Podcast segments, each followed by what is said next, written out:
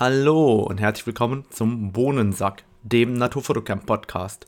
Mein Name ist Radomir Jakubowski und ich begrüße euch ganz herzlich. Heute zu Gast im Bohnensack Jan Wegener. Jan Wegener kenne ich schon seit mittlerweile über zehn Jahren. Damals haben wir gemeinsam ein sehr, sehr cooles Projekt gestartet und Jan hat es damals aus Berlin verschlagen nach Australien und mittlerweile ist Jan dauerhaft ausgewandert nach Australien, macht seine eigenen Vogelfotografien und hat sich hier einen sehr, sehr eigenen, extrem perfekten Fotografiestil der Vögel angeeignet. Und da muss man auch sagen, der erinnert mich immer sehr, sehr stark an die alten Vogelmalereien aus dem 18. und 19. Jahrhundert. Und mit Jan tausche ich mich genau darüber aus, wie es dazu gekommen ist. Die Shownotes findet ihr wie immer unter www.naturfotocamp.de unter dem Reiter Podcast. Und wer Lust hat, kann gerne auf den gängigen ähm, Podcast-Plattformen auch mal eine Bewertung dalassen. Vielen Dank und natürlich viel Spaß.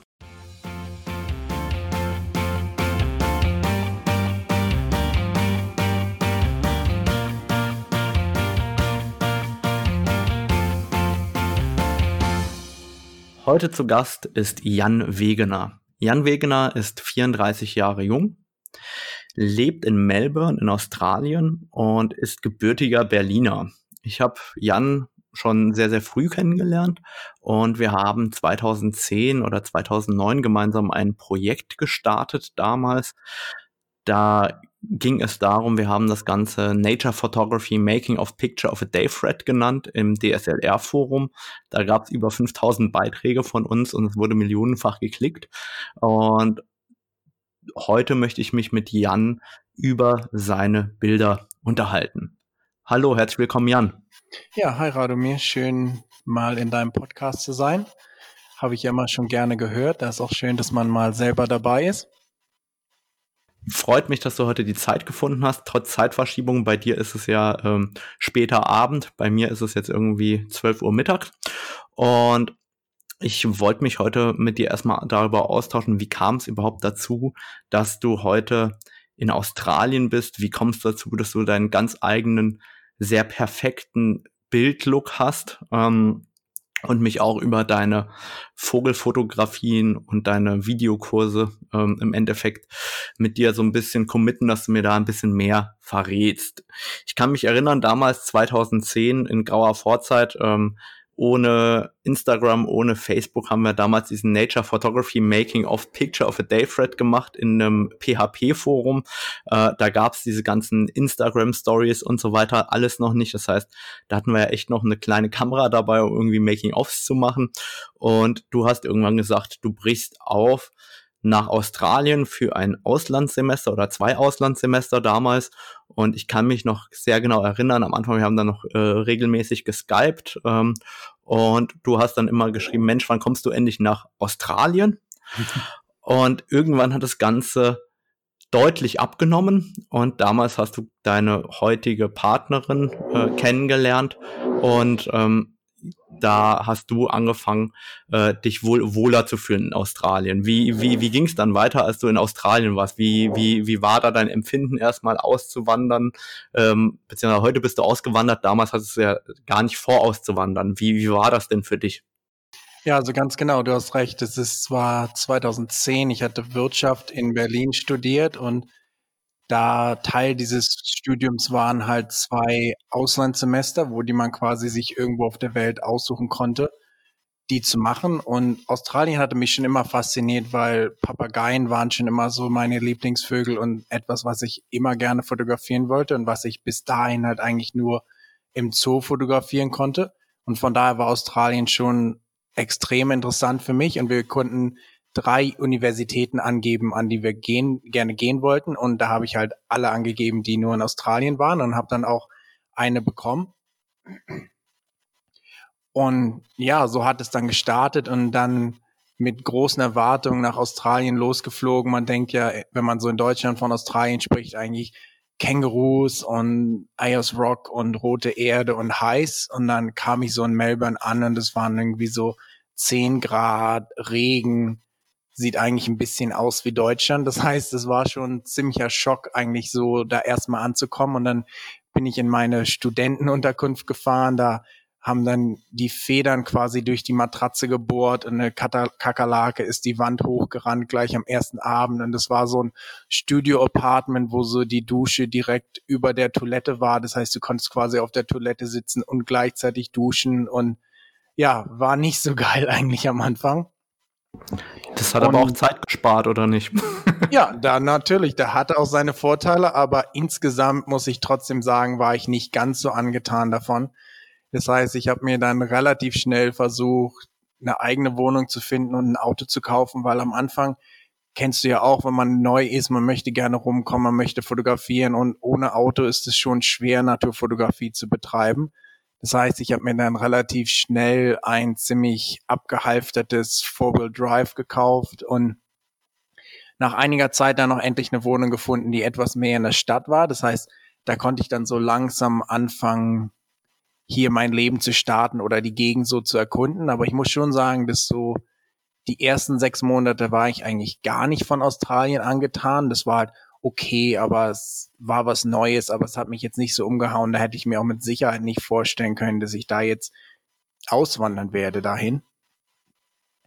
Und das hat sich eigentlich erst geändert, als ich für einige Zeit nach dem ersten Semester, was ich in Australien verbracht habe, bin ich nach Deutschland zurückgeflogen für zwei Wochen. Dann habe ich einen Workshop mit einem Freund in Florida geleitet, in den USA, bin dann wieder nach Deutschland zurückgeflogen und von da bin ich dann wieder nach Australien geflogen und da hatte ich dann einfach so einen ganz anderen Mindset, als ich jetzt wieder hierher gekommen bin, weil es war so, dass ich so gesagt habe, jetzt sind es noch sechs Monate, jetzt musst du wirklich das meiste hier rausholen aus der Zeit und habe dann auch ganz angefangen, einfach viel mehr zu erkunden, viel mehr zu machen und war, glaube ich, einfach viel offener für das Land und die Leute.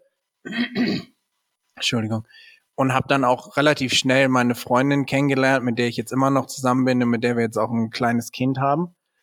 Und da hat sich dann quasi alles so für mich geändert. Und nach Ende des zweiten Semesters hatte ich eigentlich noch eine ganz große Entscheidung zu treffen, weil ich hatte da schon ein, ähm, wie sagt man dann auf Deutsch, ein Praktikumsplatz, so Internship Praktikumsplatz bei Audi in Ingolstadt. Und der war auch ganz begehrt und da war ich dann der, der den auch bekommen hat. Und da musste ich mich dann halt entscheiden. Bleibe ich jetzt in Australien oder komme ich zurück nach Deutschland und mache dort mein Praktikum bei Audi oder wie gesagt, bleibe ich hier, fotografiere mehr, bleibe mit meiner Freundin zusammen und versuche dann hier mein Studium zu beenden. Und nach langem Hin und Her habe ich mich dann entschieden, halt erstmal noch vorübergehend hier zu bleiben, was sich dann im Endeffekt aber in dauerhaft umgewandelt hat sozusagen. Du warst ja dann auch jetzt seit fast zehn Jahren im Ausland und hast ja am Anfang angefangen mit etwas ähm, in Anführungszeichen Verrückten und zwar mit dem Thema Immobilienfotografie. Und verrückt meine ich deshalb, in Deutschland äh, ist das ein Berufszweig, den es eigentlich kaum gibt. Äh, in Australien hat das ja anscheinend gut funktioniert. Erzähl uns mal, wie du in die Fotografie-Selbstständigkeit gekommen bist, die erstmal gar nichts mit Natur oder Tieren zu tun hatte. Na, es ging eigentlich darum, dass ich dann, also nach, ich musste dann erstmal nach mein, also ich habe mich dann entschieden, mein Studium in Australien zu beenden. Dafür musste ich dann erstmal noch ein Semester extra studieren. Das heißt, es hat sich dann alles etwas hingezogen und dann guckst du halt so rum, was machst du jetzt nach dem Studium, suchst dir einen Job, willst irgendwie was halt Geld verdienen sozusagen. Und dann hatte ich mir aber die ganzen Jobs so angeguckt und das, was ich studiert hatte, ich habe am Ende dann einen Bachelor in Finance gemacht und nach einer gewissen Zeit habe ich einfach gemerkt, dass das eigentlich gar nichts ist, worauf ich Lust habe. Und habe mich dann halt so umgeguckt und war dann auf so einer Jobseite und da war dann halt das Angebot Immobilienfotograf, 75.000 im Jahr, Auto, Kamera gestellt, alles, denke ich so, oh geil, da hätte ich ja durchaus mal Bock drauf. Und das war halt was, wo ich so geguckt habe, einfach, was kann ich denn machen, was mit Fotografie zu tun hat, was mir ein bisschen Geld einbringt sozusagen. Und ich wollte halt eigentlich nicht so Hochzeiten oder Kinder oder Porträts machen. Das ist halt so der Standard, sage ich mal. Das war jetzt nicht so, was ich unbedingt machen wollte. Und wo ich dann bevor dieses Angebot bevor jetzt alle nach Australien direkt auswandern, weil sie hören, Immobilienfotograf 75.000. Ähm, wie, wie, wie war das denn dann wirklich? Erzähl mal ein bisschen mehr darüber, weil äh, sonst hast du gleich vermutlich alle meine Zuhörer, die nach Australien auswandern. Gut, es waren australische Dollar, das heißt, es sind vielleicht so 60.000 Euro, aber ich muss schon sagen, es ist schon nicht schlecht. Also der Immobilienzweig oder der Immobilien, sag ich mal, Marketingzweig hier in Australien ist schon extrem ausgebreitet. Es gibt jetzt alleine in Melbourne bestimmt fünf bis zehn ziemlich große Firmen, die 10, 20.000 Häuser im Jahr fotografieren und das auch richtig professionell machen und die dann auch ganz viele Fotografen beschäftigen. Und wie gesagt, das erste Jobangebot habe ich dann natürlich nicht bekommen, weil ich gar keine Ahnung von irgendwas hatte. Ich habe dann so selber versucht, erstmal so ein paar Fotos zu machen, einfach von interessanten Häusern auf der Straße sozusagen, damit ich irgendein Portfolio habe, was ich den Leuten zeigen konnte.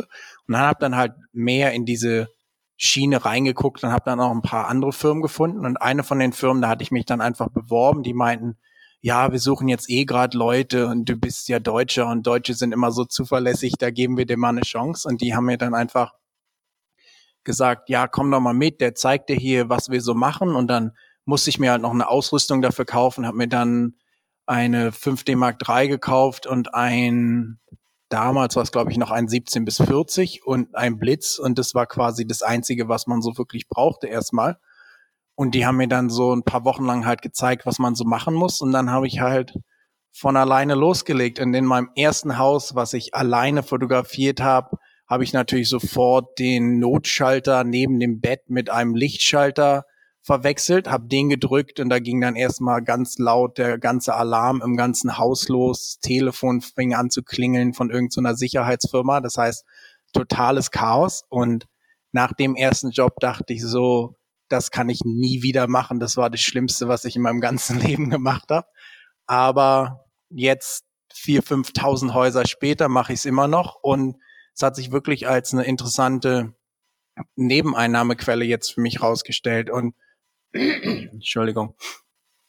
Also es hat sich wirklich jetzt als eine interessante Nebeneinnahmequelle für mich herausgestellt und der Verlauf war eigentlich so, dass ich bei dieser Firma angefangen habe, einfach als Freiberufler und da konnte man hier schon wirklich gut Geld verdienen. Ich sag mal, es war schon wirklich harte Arbeit. Du bist quasi jeden Abend bei Sonnenuntergang draußen, um ein Haus zu fotografieren. Und im Schnitt habe ich so jeden Abend ein Haus und so drei bis fünf Häuser jeden Tag auch fotografiert und oft ist auch sieben Tage die Woche. Das heißt, ich habe das schon wirklich reingehauen, aber mein Hauptziel war halt einfach gut Geld damit zu verdienen. Und es hat auch wirklich geklappt für einige Zeit. Und nach zwei Jahren hat mir die Firma angeboten, dann das ganze Fotografenteam von 30 Fotografen dort zu leiten, was ich dann auch noch für zwei Jahre gemacht habe. Und irgendwann habe ich dann aber realisiert, dass du halt oder dass es auch dann nicht mehr genau das ist, was ich eigentlich machen wollte, weil ich halt gemerkt habe und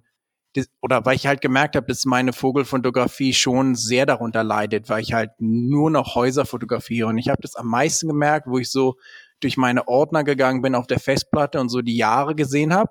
Und da habe ich so gesehen, ja, 2014 hatte ich irgendwie über 100 Tage im Jahr fotografiert und dann im ersten Jahr, wo ich da angefangen habe, noch so 30 Tage. Im nächsten Jahr waren es noch 20 Tage. Das heißt, ich habe am Endeffekt fast gar keine Vögel mehr fotografiert und es ging dann immer mehr so, wie sagt man dann auf Deutsch? Oder es hat, es ist halt immer mehr so ausgeartet in einer gewissen Weise, dass ich halt nur noch im Büro gesessen bin, abends Häuser fotografiert habe und eigentlich jeder Tag zwölf Stunden lang war und ich irgendwann dann gesagt habe, das ist zwar alles schön hier, die Position und Dienstwagen und was weiß ich, aber es ist nicht so das, was ich mir wirklich im Leben vorstelle.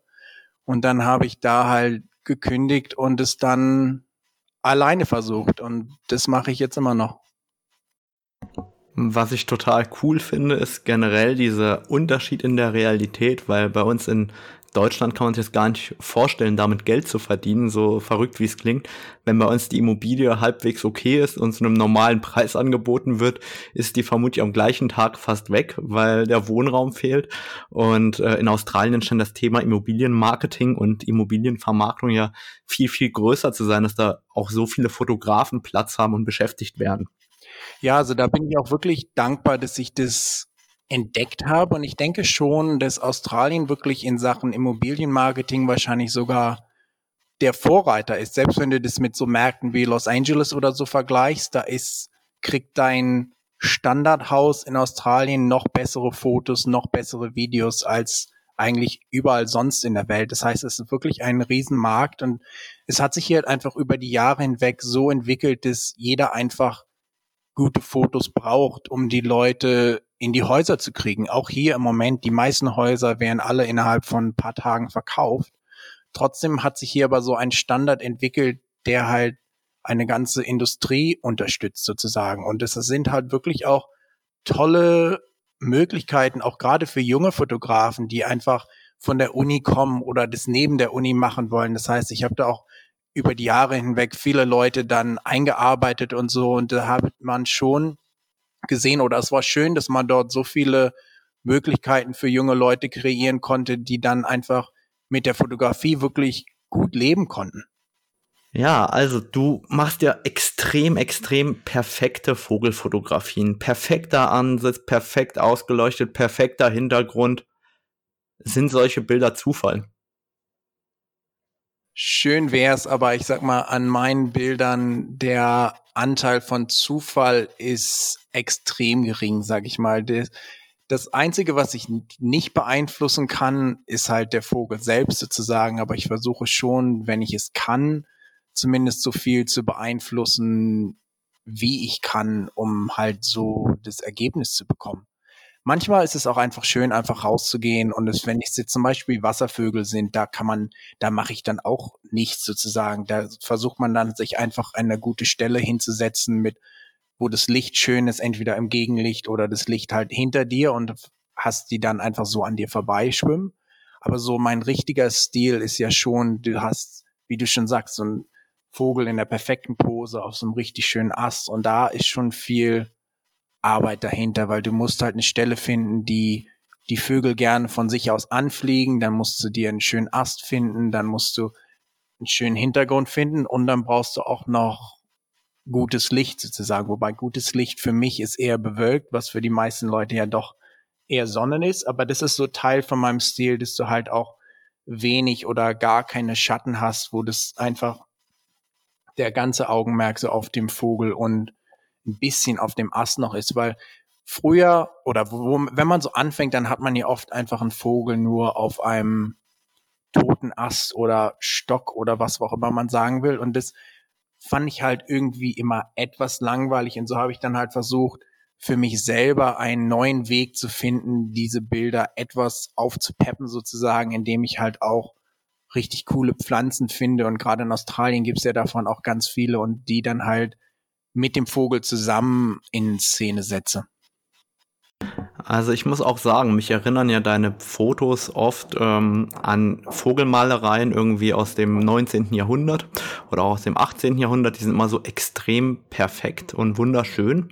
Ähm, erzähl doch mal ein bisschen genauer, wie du es überhaupt schaffst, dass das immer so perfekt ist. Also welche Beeinflussung nimmst du so vor und vielleicht auch damit zusammen deine Website äh, Aviscapes, wie oder was ist Aviscapes, ähm, weil das hängt ja auch so ein bisschen zusammen mit deinem Bildlook, wo du auch die Namensgebung mit äh, eingebunden hast. Ja, also es ist interessant, das sagen immer ganz viele Leute, dass meine Bilder Gemälden ähneln. Und ich muss schon sagen, dass ich, glaube ich, direkt oder auch indirekt schon Inspiration von bestimmten Vogelmalern, wie zum Beispiel William T. Cooper, das ist so ein ganz berühmter Papageienmaler, der hat auch immer so Vögel halt oder Papageien halt relativ abstrakt, nur mit so ein bisschen Hintergrund gemalt. Der hat eigentlich auch den Vogel halt auf einem schönen Ast und dann einfach so ein bisschen noch den Hintergrund angedeutet sozusagen. Und das war schon was, was mich schon immer fasziniert hat, weil ich finde Vögel halt einfach sehr interessant und ich finde es einfach schön, die aus der Nähe zu sehen. Und deshalb ist es auch was, was ich immer in meinem Stil einbinden wollte, dass du halt wirklich den Vogel perfekt in Szene setzt und dass du halt die ganzen Merkmale, die der Vogel hast, auch wirklich super sehen kannst. Und deshalb habe ich halt über die Jahre hinweg versucht, diesen Stil zu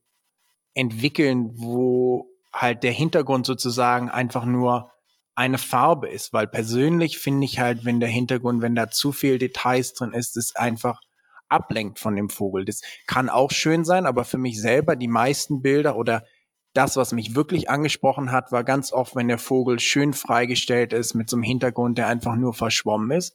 Und dann war halt quasi mein eigener Beitrag dazu noch, dass ich halt ganz verrückte Pflanzen finde und die dann mit in diesen Stil einbinde. Und das Interessante ist, ich habe nie so wirklich darauf hingearbeitet, einen Stil zu haben. Das hat sich mehr so über die Jahre hinweg einfach entwickelt, weil es sind einfach bestimmte Bilder, die mich immer angesprochen haben. Und am Anfang habe ich das gar nicht so richtig gemerkt. Aber über die Jahre hinweg habe ich dann gemerkt, wenn du dir so Bilder anguckst, und das wird bei dir genauso sein, du machst tausende Bilder und da sind vielleicht drei oder vier Bilder, wo du so sagst, oh, das ist ja richtig cool. Und so war das halt bei mir auch, dass ich immer gemerkt habe, hier sind auf einmal Bilder, die sind oder die sprechen mich total an. Und dann habe ich so gesehen, was ist denn jetzt eigentlich das, was mich anspricht in den Bildern? Und nach einer gewissen Zeit habe ich halt gesehen, dass es bei mir so drei oder vier Kriterien sind, die mich wirklich ansprechen oder die für mich persönlich so ein perfektes Vogelfoto machen. Und das ist zum einen, dass du einen relativ hellen und ansprechend gefärbten Hintergrund hast. Und wenn du dir so meine Bilder anguckst, versuche ich eigentlich oft auch einen Hintergrund zu haben, der nicht grün ist, weil vor allem in der Naturfotografie hat man ganz oft dunkelgrüne Hintergründe und das ist was, was mich persönlich nicht so wirklich anspricht und was es auch immer sehr, sehr schwierig macht, das Bild insgesamt zu belichten, weil das kennst du ja auch vom Fotografieren, wenn du jetzt einen hellen Vogel oder ein helles Tier hast oder ein helles Motiv vor einem dunklen Hintergrund, das stellt die Kamera fast immer vor unüberwindbare Probleme, weil du halt nicht genug Dynamikumfang hast, um beides so richtig darzustellen sozusagen. Da musst du dann halt unterbelichten und dann wird der Hintergrund noch dunkler. Wenn ich halt gemerkt habe, das, was mich wirklich anspricht in Fotos, ist ein schöner, heller, ansprechender Hintergrund und dann, wie gesagt, ein Vogel, der in einer perfekten Pose sozusagen auf dem Ast sitzt und der auch nicht viele Schatten irgendwo hat. Was ich zum Beispiel auch versuche zu vermeiden, ist, dass du jetzt einen Schatten hast, der dann ein ganz so ein schwarzes Band auf den Ast macht oder auf den Vogel oder das halt der Ober, der Kopf von dem Vogel total hell ist und der Bauch ist dann schon ganz dunkel im Schatten oder so. Das heißt, sowas versuche ich halt zu vermeiden und das vermeide ich halt, indem ich in der Regel nur an wolkigen Tagen fotografiere, wo das Licht halt sehr, ähm, wie sagt man, sagt man flach ja, Licht das ist dann flach. sehr weich vor allem. Sehr weich, genau, das ist das Wort. so langsam wird es mit dem Deutsch manchmal schwierig, wenn man so bestimmte Worte suchen muss, die man so im Englischen im Kopf hat. Aber ja, sagen wir sehr weiches Licht, das suche ich mir in jedem Fall raus. Und dann, wie gesagt, versuche ich halt auch noch Äste zu finden, die halt extrem ansprechend sind. Der, die, der ideale Ansitzast für mich ist quasi ein Ast, der selbst interessant ist, wenn kein Vogel drauf landet, sozusagen. Und so habe ich dann halt über die Jahre hinweg halt versucht, immer mehr solche Bilder zu machen und habe dann halt auch diese Technik perfektioniert. Und das ist dann halt auch das, woran mich die Leute jetzt immer erkennen. Und es ist eigentlich was, wo ich im Nachhinein auch ganz stolz drauf bin, dass halt wirklich Leute sagen, sie sehen jetzt so ein kleines Thumbnail und dann wissen sie schon genau, dass das Foto von mir ist. Und das ist schon ne, gut, halt eigentlich jetzt was geschafft zu haben, was gar nicht so einfach ist, jetzt so einen wirklich eigenen Stil zu haben in einem Gebiet wie der Naturfotografie, wo man ja doch viele Sachen nur dokumentiert, wo es eigentlich schwieriger ist, so einen eigenen Stil zu entwickeln. Und ab und ich finde das auch super. Also wenn ich jetzt so zurückdenke an unsere Zeit damals, da war ich ja immer kreativ unterwegs. Da ich sage, Jan, mach doch mal was Kreatives. Und du bist immer wieder zu diesem Stil zurückgekommen. Und ich finde es wahnsinnig cool, dass es jetzt mittlerweile so weit ist, dass du einen so eigenen Stil daraus kreiert hast, dass die Bilder zwar alle perfekt bis zum geht nicht mehr sind und alle Malerei ähneln in der Abbildung, wie sie sind, aber dass die eben ganz eigen für sich stehen in deinem äh, in, in diesem Gesamtkontext Jan Wegener, ähm, was ich einfach wirklich auch großartig finde. Ja, nee, das ist, das ist, na, nochmal. Ja, ähm, du blitzt ja auch relativ viel, ähm, inklusive Zubehör zum Blitzen. Was hat es denn damit auf sich? Warum blitzt du an einem wolkigen Tag deine Vögel an? Also erstmal mit dem Blitzen, da geht es eigentlich nur darum, dass man noch etwas mehr, sage ich mal, Farben oder etwas mehr sozusagen ähm, wie sagt man denn auf Deutsch jetzt schon wieder, etwas mehr Pep sozusagen auf den Vogel bringt, weil gerade bei sehr weichem Licht oder manchmal ist es schon relativ dunkel, wenn ich fotografiere, da kann es dann schon schwierig sein, dass man die ganzen Details so hervorbringen kann. Und da kann dann halt so ein bisschen Aufhellblitz schon helfen, einfach etwas mehr leuchtendere Farben zu kreieren und einfach etwas mehr Helligkeit und ausgeglicheneres Licht auf dem Vogel zu haben, was es dann einfacher macht in der Bildbearbeitung. Und ich denke, was du davor gesagt hast, das ist auch ein gutes ähm, Beispiel einfach vielleicht auch für die Hörer zum Nachdenken über die Jahre hinweg und wie genau du auch gesagt hast, ganz viele Leute haben immer gesagt, ja, das ist doch langweilig und die Vögel sind alle gleich und es war aber einfach das, was mich angesprochen hat oder fasziniert hat über die von der Vogelfotografie und so habe ich halt einfach über Jahre hinweg ist so weitergemacht und es hat sich dann wirklich zu was Gutem entwickelt sozusagen. Das heißt, manchmal ist es gut, auf andere Leute zu hören und manchmal ist es auch gut, einfach mit dem oder mit dem weiterzumachen, wo man für sich selber weiß, dass das genau das Richtige ist. Jetzt ist es ja in der Naturfotografie durchaus so, dass das Thema Blitzfotografie oder äh, viele Vorwürfe auch gegen Blitzfotografen erhoben werden, dass das dem Tier schadet. Ähm, wie ist denn deine Beobachtung deine Empfindung dazu? Also ich meine das überhaupt nicht wertend. Ähm, ich, mich würde einfach jetzt deine Einschätzung des Ganzen interessieren und deinen Umgang damit auch. Ja, und ich denke, das ist eine sehr gute Frage und auch berechtigte Frage, aber ich denke, da muss man zum einen auch erstmal differenzieren, wenn man jetzt vom Blitzen redet, ist es ja sehr allgemein. Wenn ich jetzt zum Beispiel vom Blitzen rede oder so, wie ich das Blitzen bei den Vögeln betreibe, dann ist es nicht so, dass ich jetzt nachts rausgehe und dann eine Eule vom Baum schieße mit dem Blitz sozusagen, sondern es ist schon eher so, dass man halt tagsüber den Blitz als Auffallblitz mit relativ geringer ähm, Blitzstärke benutzt sozusagen. Das heißt, wenn man jetzt manuell blitzt, ist man in der Regel vielleicht bei einem Sechzehntel oder 32. Power. Das heißt, es ist jetzt nicht so, dass man da extreme Blitze dem Vogel entgegenschießt sozusagen. Und die meisten Vögel reagieren eigentlich gar nicht darauf. Du hast schon manchmal einen Vogel, wo du schon merkst, ist der Blitz den irritiert oder so und da mache ich das dann halt auch aus oder es ist jetzt auch nicht so, dass es dann nur auf das Foto ankommt, aber in der Regel ist meine Erfahrung so, dass der Blitz eigentlich von den meisten Tieren komplett ignoriert wird. Woran merkt der Laie, dass ähm, der Vogel irritiert ist durch den Blitz? Na, du wirst, du merkst einfach, dass er zum Beispiel hochguckt oder mal kurz zuckt, wenn du jetzt das Foto abschießt sozusagen und dann merkst du, du willst, ich sag mal so, wenn der Blitz den Vögeln schaden würde oder man damit die Vögel verscheucht, dann würde es ja keinen Sinn machen, den für mich zu benutzen, weil ich ja selber meine ganzen Motive verscheuchen würde. Das heißt, wenn man sich das mal aus der Perspektive anguckt, ich würde ja nichts machen, was dem Vogel schadet oder mir selber das Bild versaut sozusagen. Das heißt, ich bin da auch immer sehr vorsichtig. Und wie gesagt, natürlich, es gibt auch manchmal Momente, wo du merkst, dass der Vogel halt erschreckt, zum Beispiel, wenn du den Blitz abschießt und dann würde ich den halt auch sofort ausmachen. Okay, verstanden. Was ist denn neben dem Blitz dein Lieblingszubehörteil? Ist das der Kabelbinder oder das Novoflex Stangenset? Und was machst du damit? oh, wenn ich mich entscheiden müsste, wäre Nummer eins wahrscheinlich die Kabelbinder, weil die so universal einsetzbar sind.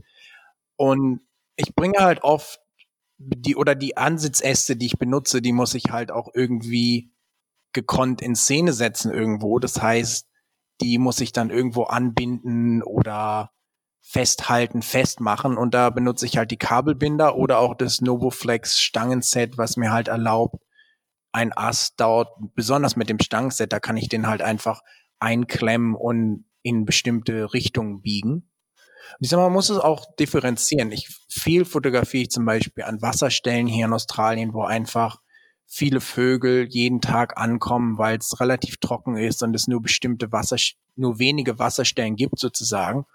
Und die Vögel sitzen halt ungerne am Boden.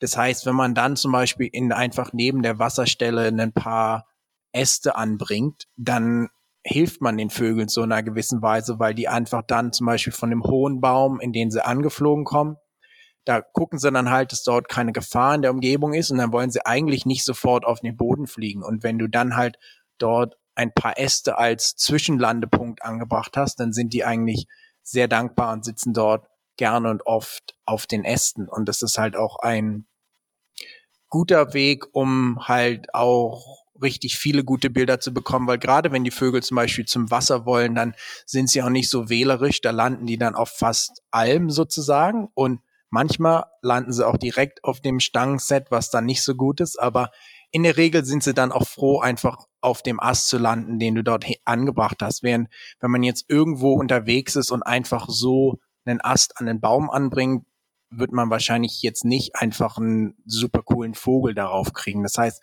man muss schon mit gewissen Tricks arbeiten und an gewisse Stellen gehen, wo man auch weiß, dass man eine Chance hat, diese Art von Bildern zu bekommen.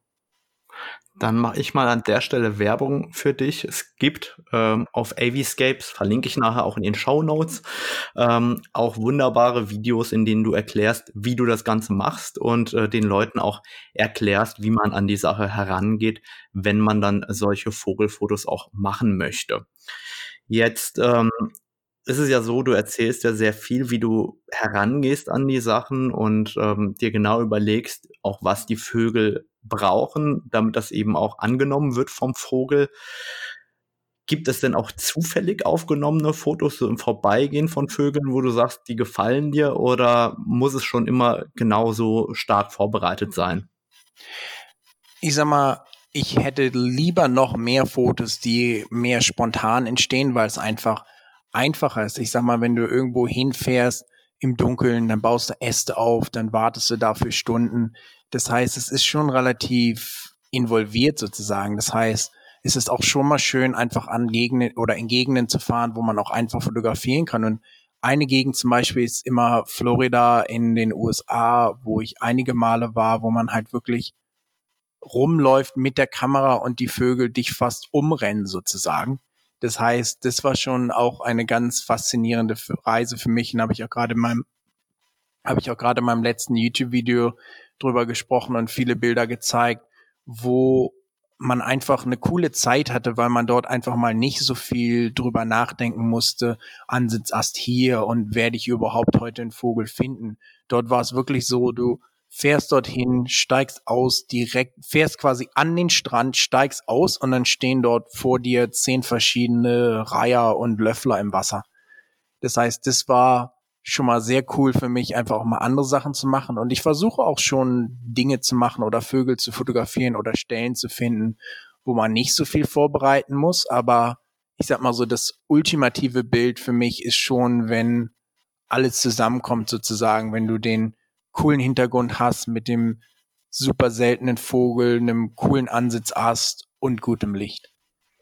Okay, und wenn du jetzt so die Location vorbereitest und äh, darauf hinarbeitest, wie empfindest du denn am Ende dein Foto selber? Ist das für dich ein Naturfoto, ein Naturdokument in der Form, ähm, das irgendwo authentisch ist oder ähm, ist dir das egal und du sagst eigentlich ähm, ist für dich das Entscheidende, dass du deine Art perfekt abbildest und bist auch bereit daran später irgendwas zu kaschieren oder zu stempeln. Wie, wie ist da deine Herangehensweise? Also für mich selber ist es mir eigentlich egal, als was das Bild betitelt wird, weil es mir darum geht, Bilder zu machen, die mir gefallen. Ich nehme auch grundsätzlich nicht an Wettbewerben teil, einfach aus dem Grunde, dass ich eigentlich mit den Bildern, die oft in Wettbewerben ähm, gewinnen, nicht so wirklich übereinstimme. Und da habe ich dann halt für mich die Entscheidung getroffen, dass ich mir dann halt selbst lieber die kreative Freiheit gebe und einfach die Bilder so mache, wie ich will. Das heißt jetzt nicht, dass ich wie wild darauf los bearbeite, aber ich habe jetzt auch kein Problem, mal irgendwo einen Ast wegzustempeln oder eine Feder, die krumm sitzt, gerade zu rücken sozusagen. Und insgesamt sehe ich die Bilder schon absolut als Naturdokument. Ich weiß, dass dort in Deutschland immer eine große Diskussion drüber ist, aber für mich ein wilder Vogel, der freien Stückens auf meinem Ast landet, ist für mich ein Naturdokument. Ob der nun zu einem Wasser, zu der Wasserstelle kommt und auf dem Ast landet, den ich angebracht habe, oder in dem Busch einen Meter links von meinem Ast macht für mich persönlich zumindest keinen Unterschied. Ich musste gerade schmunzeln, als du gesagt hast, eine schiefe Feder. Ähm, wer mich gut kennt, ich ähm, mecker ganz oft zum Beispiel über die Ohrenhaltung von meinen Säugetieren. Das heißt, ich habe da so meinen Fetisch die Ohren müssen so und so sein. Was, was für ein Fetisch hast du denn da bei den Vögeln? Eine, eine krumme Feder? Was ist so No-Gos an den Vögeln? Was, was vermeidest du, auch äh, wenn du dir Bilder aus den Serien anguckst? Was, was geht so gar nicht an einem Vogel für dich? Was, was wird gelöscht? Also es fängt schon damit an, dass ich eigentlich eine bestimmte Pose gerne haben möchte, die so quasi seitlich ist, wo mit dem Schwanz auf meiner Seite von dem Ast, weil ich schon mal nicht so cool finde, wenn zum Beispiel der Vogel quasi von dem Ansitzast so durchgeschnitten wird. Was ich auch gar nicht leiden kann, habe ich vorher schon gesagt, dass dort einfach irgendwelche starken, dunklen Schatten auf dem Vogel sind. Und sonst ist anders halt für mich, ich habe den schon gerne in einer perfekten Haltung oder so. Was ich persönlich nicht so cool finde, ist jetzt, wenn der Vogel aufgeplustert ist oder wenn da irgendwelche Pflaumfedern so unterm Flügel hervorstecken oder auch insgesamt, ich fotografiere zum Beispiel auch nicht viel in den Sommermonaten hier, weil dort die Vögel halt durch die Mauser gehen und wenn ich jetzt ein richtig cooles Bild mache und der Vogel hat halt nur die Hälfte seiner Federn, dann ist es halt auch nicht so wirklich, was ich will. Das heißt, ich versuche schon immer den richtigen Vogel zur richtigen Zeit zu finden, dass der dann auch wirklich in seinem besten Federkleid ist, um halt zu vermeiden, dass du jetzt irgendwelche Bilder hast, wo dann halt zum Beispiel lauter Federn auf dem Rücken fehlen oder so. Da kommt dann wirklich der Pe Perfektionist in mir durch und ich denke so, oh, das wäre so schön gewesen, wenn dort nicht die ganzen Federn fehlen würden. Ich muss gerade in mich reinlachen. Ich finde das Rotkehlchen am allerschönsten, wenn es im Winter aufgeplustert ist. Und ähm, ja, jetzt habe ich schon mal gelernt, dass das nicht dein Bild wäre. Kommt drauf an. Ich sag mal, wenn es jetzt direkt im Schnee wäre und es passt alles zusammen, hätte ich es auch nichts dagegen. Aber es wäre jetzt nicht mein, nicht das Bild, was ich in meinem Kopf habe. Und das ist vielleicht auch noch ein interessanter Punkt. Das meintest du vorhin schon was für mich oder wie ich mich fühle, wenn ich das Bild am Ende kriege. Und ich denke, für mich das Interessante ist eigentlich, dass das Foto, was ich am Ende kriege, nur sozusagen die logische Konsequenz von meinem ganzen Arbeiten ist, weil eigentlich, bevor ich überhaupt loslege, habe ich schon das Bild in meinem Kopf vor mir, was ich gerne machen würde. Und ich versuche dann halt genau auf dieses Bild hinzuarbeiten. Das heißt, es ist nicht so, dass ich einfach drauf losrenne und dann versuche, irgendeinen Vogel zu fotografieren, sondern ich versuche schon, einen bestimmten Vogel zu fotografieren und versuche auch einen Ast zu finden, den ich oder wo ich denke, dass der Ast auch zu dem Vogel passen wird. Und dann habe ich quasi schon wirklich das ganze Bild in meinem Kopf und versuche dann einfach diese Version, diese Vision in die Wirklichkeit umzusetzen. Da kann ich mich auch noch erinnern, wie du früher immer sehr, sehr lange Zeit schöne Äste gesucht hast. Ich glaube, länger als die meisten einen Vogel suchen, suchst du überhaupt den passenden Ast. Ich glaube, das ist auch bezeichnend für deinen Perfektionismus und warum die Bilder dann am Ende auch ähm, so schön werden. Das Aber ist auch leider immer noch so. Das verbringe ich auch zu viel Zeit mit. Und manchmal klappt es halt auch nicht. Und manchmal stirbt dann einfach nur der Ast und du hast gar kein Vogelbild bekommen. Das heißt, es kann schon manchmal etwas frustrierend sein, aber so ist es halt. Das passt dann aber am Ende eben auch sehr, sehr rund zusammen zu deinen Fotos. Was treibt dich denn persönlich an in der Vogelfotografie? Und bist du immer alleine unterwegs oder fast nie alleine unterwegs? Wie, wie gestaltet sich das bei dir aus? Na, ich sag mal, ich habe immer schon gerne Sachen gesammelt, so und so habe ich auch das Gefühl, so insgeheim sammle ich auch gerne schöne Fotos von verschiedenen Vogelarten. Das heißt, es treibt mich schon an, immer neue Gegenden zu finden und neue Vögel zu fotografieren oder auch Vögel, die noch nie wirklich gut fotografiert worden sind, besonders schön in Szene zu setzen. Und ich muss sagen, ich bin oft alleine unterwegs, aber es ist jetzt nicht zwingend so, dass ich gerne immer alleine unterwegs bin, sondern ich denke schon, dass es auch Spaß macht, mit anderen Leuten unterwegs zu sein oder manchmal nehme ich Leute mit auf Workshops oder so, aber in der Regel ist es halt manchmal schwierig, Leute zu finden, wo dann die Vision und der Arbeitsstil auch zusammenpassen. Und gerade wie jetzt ja alle du und deine Hörer auch schon gehört habt, ist es ja so, dass mein Arbeitsstil oder mein Herangehen schon sehr speziell ist. Das heißt, den meisten Leuten ist es in der Regel zu langweilig oder die wollen dann schon loslegen oder die wollen dann halt nicht warten, bis der Vogel mal auf den richtigen Ast kommt. Die sind dann schon froh, wenn der mal irgendwo saß sozusagen. Das heißt, es ist manchmal schwierig, Leute zu finden, die da mitmachen sozusagen. Aber wenn man die findet, dann bin ich auch gerne mit Leuten unterwegs. Und wenn du jetzt einem Einsteiger in die Vogelfotografie irgendwie mal zwei, drei Tipps an die Hand geben müsstest, wie die auch mal ein vernünftiges Vogelfoto schießen können, was wäre da so ein Tipp? Der erste Tipp wäre, meinen YouTube-Channel anzugucken, weil ich dort eigentlich über die letzten Jahre alle meine Tipps und Tricks für Einsteiger und Fortgeschrittene schon versucht habe, in Videoform weiterzugeben.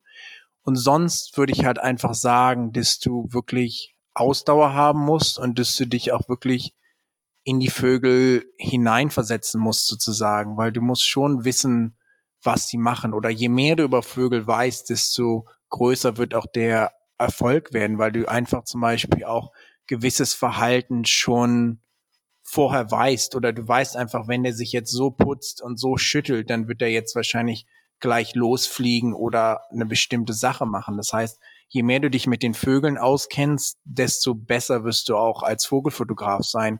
Und die andere Sache ist halt, und ich glaube, das stimmt oder das ist für jedes Feld der Fotografie richtig, dass einfach wirklich mit deinem Equipment eins werden musst, sozusagen. Ich meine, ich habe das jetzt auch bei mir selber gemerkt, wo ich jetzt mit der R5 immer mehr fotografiere. Es ist schon viel schwieriger, wenn man nicht genau weiß, wo die Finger liegen müssen. Und so geht's mir halt, wie gesagt, mit der R5 im Moment. Man kommt so langsam rein, aber die Knöpfe sind halt ein bisschen anders, die Bedienung ist halt ein bisschen anders und so kommt schon vor, dass man manchmal ein Bild verpasst, weil man gerade mit der Kamera am rumfummeln ist, während nach in einigen Monaten oder jetzt auch gerade als Beginner ist es wirklich wichtig, dass du eins mit deiner Kamera bist und die einfach blind bedienen kannst, weil du wirst es selber auch wissen, wenn du jetzt unterwegs bist, da denkst du ja nicht die ganze Zeit über Kameraeinstellungen oder so nach, sondern du wirst schon dann ganz schnell, wenn zum Beispiel jetzt ein Steinbock vor dir springt oder bei mir ein Vogel landet, dann willst du einfach wissen, dass du oder du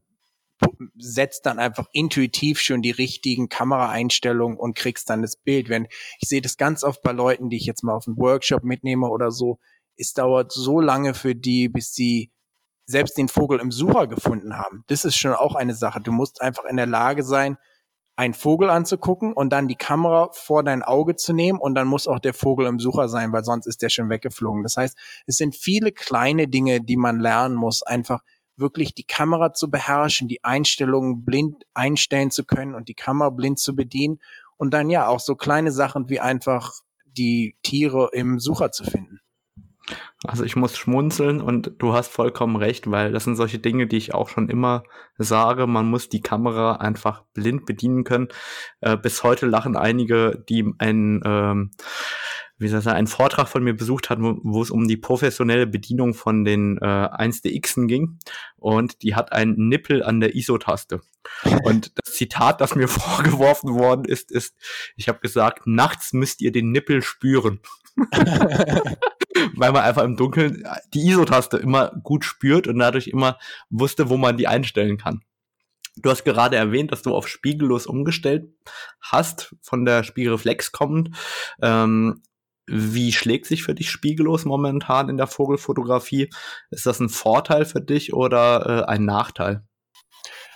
Also bis jetzt kann ich nicht viel darüber klagen. Es ist eine relativ große Umstellung einfach vom Bedienen her und so, weil das war ist auch die R5 ist auch meine erste spiegellose Kamera, aber insgesamt überwiegen die Vorteile schon deutlich und ich kann eigentlich nicht wirklich Nachteile sehen, sag ich mal. Manchmal wenn jetzt ganz viele Bilder in Serie machst oder so, ist es schon so, dass halt, oder dass man sich einfach an den neuen Sucher gewöhnen muss, sage ich mal, weil man ist schon dran gewöhnt, dass an der DSLA oder an der, Spiegel, an der Spiegelreflexkamera hast du halt den normalen Sucher, wo du durchgucken kannst und dort ist dann zum Beispiel, was jetzt überbelichtet ist, ist immer noch normal belichtet, wenn du jetzt durch den Sucher guckst, während bei der R5, wenn du jetzt die Belichtungssimulation anhast, dann ist zum Beispiel ein Hintergrund komplett ähm, überbelichtet. Das heißt, es sind einfach so kleine Sachen, an die man sich gewöhnen muss, aber so insgesamt bin ich schon ein großer Fan von den neuen Kameras und insbesondere der A5. Cool, dann freut mich, dass du da viel Freude dran hast. Und jetzt ist es ja durchaus so, ich hatte, oder ich, ich kenne dich ja lange, wie wir schon festgestellt haben. Ich habe das Gefühl, dass deine Karriere im Bereich äh, Vogelfotografie durchaus sehr, sehr stark gepusht worden ist durch Instagram und auch durch ähm, YouTube. Ist das jetzt eine zufällige Beobachtung und äh, hängt eigentlich damit zusammen, dass du deinen Job gekündigt hast und nur noch Vögel fotografiert hast? Oder ist Instagram und YouTube ähm, wirklich sehr wichtig für dich als äh, Plattform aus irgendeinem Grund und wie hast du es auch geschafft, ähm, auf Instagram so groß zu werden? Du hast ja durchaus äh, ein paar hunderttausend Follower. Ja, also ich sag mal für mich oder ich habe für mich halt gesehen, dass es eigentlich eine Chance ist, auf Instagram und dann später auch auf YouTube. In YouTube habe ich eigentlich zu spät angefangen. Das wäre besser gewesen, hätte ich damit noch früher angefangen, aber kann ich nur nicht mehr ändern.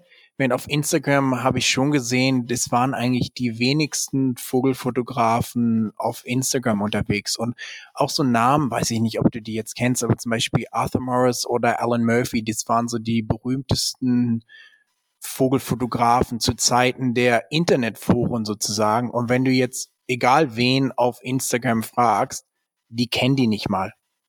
Das heißt, da habe ich schon für mich eine gewisse Lücke in dem Markt gesehen, sozusagen, dass ich, wenn ich dort viel Zeit investiere, kann ich mir dort eine Ebene oder Plattform oder Plattform erschaffen mit ganz neuen Leuten, die auch aus einem ganz anderen Bereich kommen und auch eine ganz andere Herangehensweise an alles haben und dann auch wirklich neue Leute erreichen oder halt auch wirklich mich selber quasi, na, oder halt auch mich selber dort vermarkten zu können und halt wirklich auch viele Leute zu erreichen. Und inzwischen ist Instagram schon ziemlich schwierig geworden, aber als ich vor, weiß ich gar nicht mehr, vielleicht vier Jahren angefangen habe, da war es noch etwas einfacher zu wachsen und ich habe dann auch wirklich über die Jahre sehr viel Zeit investiert und immer Bilder gepostet und Stories gemacht und mit anderen Leuten geredet und kommentiert und alles. Das heißt, ich habe da schon viel Zeit investiert, aber es hat auch wirklich mir sehr viel weitergeholfen, weil man einfach mit so vielen verschiedenen Leuten in Kontakt kam und wenn du über eine bestimmte Anzahl von Followern kommst, dann kriegst du auch einfach so eine bestimmte Beachtung. Und ich hatte dann einige Zeit so eine Videos gemacht, wo ich so eine kleinen Fairy Rents direkt aus meiner Hand füttere. Und die sind dann halt wirklich um die Welt gegangen. Die waren dann auf der Dodo-Page mit 50 Millionen Followern und auf 9gag mit, weiß ich nicht, 80 Millionen Followern und selbst RTL in Deutschland hat dann eine kleine Dokumentation über mich gemacht. Und das sind alles Sachen, die mir nur Instagram alleine ermöglicht haben. Das heißt, ich verdiene nicht wirklich Geld durch Instagram, aber es hat mir schon geholfen, ganz andere Bereiche zu erschließen und einfach eine große Menge von Leuten zu erreichen und auch einfach mit ganz vielen verschiedenen Leuten zu kommunizieren. Von daher war ich zumindest immer jemand, der immer sehr dafür war und für mich persönlich hat es mir meinen Weg geebnet sozusagen. Und dann nach einigen Jahren habe ich jetzt mit YouTube angefangen und das war nochmal eine ganz interessante Erkenntnis, weil ich dachte so, die Leute auf YouTube, Instagram, Facebook sind alles die gleichen Leute, während das stimmt nun gar nicht. Die Leute auf YouTube sind wirklich Leute, die was lernen wollen, die extrem interessiert sind an dem, was man macht. Und das war nochmal eine ganz neue Gruppe von Leuten, die ich dort erreichen konnte und mit denen ich dort kommunizieren kann und was mir auch wirklich geholfen hat, Content zu machen und neuen Content zu kreieren und auch einfach bestimmte Videos zum Beispiel zu machen, die auch einfach vielen Leuten weiterhelfen, bessere Bilder zu machen. Und ich muss auch sagen, das war auch so ein Shift in meinem eigenen Mindset, das für viele Jahre habe ich das alles immer sehr sozusagen im Versteckten betrieben oder war so sehr zurückhaltend, wenn es darum ging, irgendwas mit anderen Leuten zu teilen. Und irgendwann kam es mir dann so, dass ich dachte, das bringt ja nun gar nichts eigentlich immer, sich so zu verstecken oder alles zu verheimlichen. Und da habe ich dann einfach beschlossen, dass ich jetzt viel lieber einfach mit Leuten das auch teilen möchte und dass es mir eigentlich viel mehr bringt, anderen Leuten zu helfen, auch schöne Vogelfotos zu machen, als es alles so für mich alleine zu behalten. Und das ist, das war was, wo ich jetzt sehr intensiv dran gearbeitet habe in den letzten Jahren und auch gerade durch YouTube auch sehr viele Leute erreichen konnte, die das auch wirklich zu schätzen wissen. Cool, auch diese Veränderung, dass du angefangen hast, das Ganze mehr zu teilen und anders zu teilen. Ähm, wenn du ehrlich bist, wie ist es denn grundsätzlich? Gibt es noch oder sind Bildverkäufe und das, was du wirklich mit deinen Fotos an Verkäufen erzielst, noch äh, eine nennenswerte Größe oder ist es eigentlich fast nicht mehr vorhanden heute? Also ich verkaufe mehr Bilder an Maler, die Vögel malen wollen, als dass ich Vogelbilder direkt an jetzt Magazine oder irgendwen anders verkaufe. Das heißt, so der Markt für Vogelbilder direkt, würde ich mal sagen, ist quasi nicht existieren und ist wahrscheinlich vielleicht ein Prozent von meinem Einkommen, wenn überhaupt. Das heißt, das habe ich eigentlich komplett abgeschrieben sozusagen. Deshalb ist es mir auch egal, wenn Leute jetzt irgendwo im Internet meine Bilder teilen, solange da mein Name dabei steht, ist es okay für mich, weil ich sehe inzwischen Bilder schon in einer gewissen Weise als Marketingmaterial. Ich weiß, das werden jetzt einige nicht so gut finden, aber es ist nicht so. Also ich vergebe nie Bilder für umsonst weg. Da bin ich ganz dagegen, weil ich auch finde, dass man dadurch allen anderen Fotografen die Tour versaut sozusagen. Sowas mache ich gar nicht. Das heißt, wenn jetzt ein Magazin kommt und Bilder haben will, kriegen die das auch nur gegen Bezahlung. Aber wenn jetzt zum Beispiel Leute auf Instagram oder Facebook meine Bilder teilen wollen, dann bin ich damit immer einverstanden. Sehr interessant. Ich habe ja dazu auch eine Episode aufgenommen mit Stefan Forster, Hashtag NoFee, wo wir uns nur darüber ausgetauscht haben. Aber ich finde generell deine Ansätze ähm, sehr interessant, auch dadurch, dass du natürlich durch eine andere Brille schaust, mit äh, dem Background äh, aus Australien kommt, ähm, hast du ja natürlich auch irgendwie einen ganz anderen Markt und ähm, machst natürlich auch sehr, sehr viel über deine Plattform und ähm, im Endeffekt auch darüber, dass du deine Tutorials und ähm, deine Video-Coachings am Ende des Tages auch verkaufst. Ich finde, es war sehr, sehr interessant, heute mit dir darüber zu plaudern und so einen kleinen Einblick zu gewinnen darin, was du machst. Ich werde natürlich in den Show Notes unter www.naturfotocamp.de unter dem Reiter Podcast sowohl deine YouTube als auch dein Instagram als auch deine Website verlinken. Vielen, vielen Dank, dass du die Zeit für uns genommen hast. Ja, das war super. War schön mit dir zu reden machen wir ja manchmal, aber so war es nochmal ganz gut. Das ist auch mal so interessant für mich selber, einfach nochmal so durch die Jahre zu gehen und zu sehen, wo man jetzt steht sozusagen.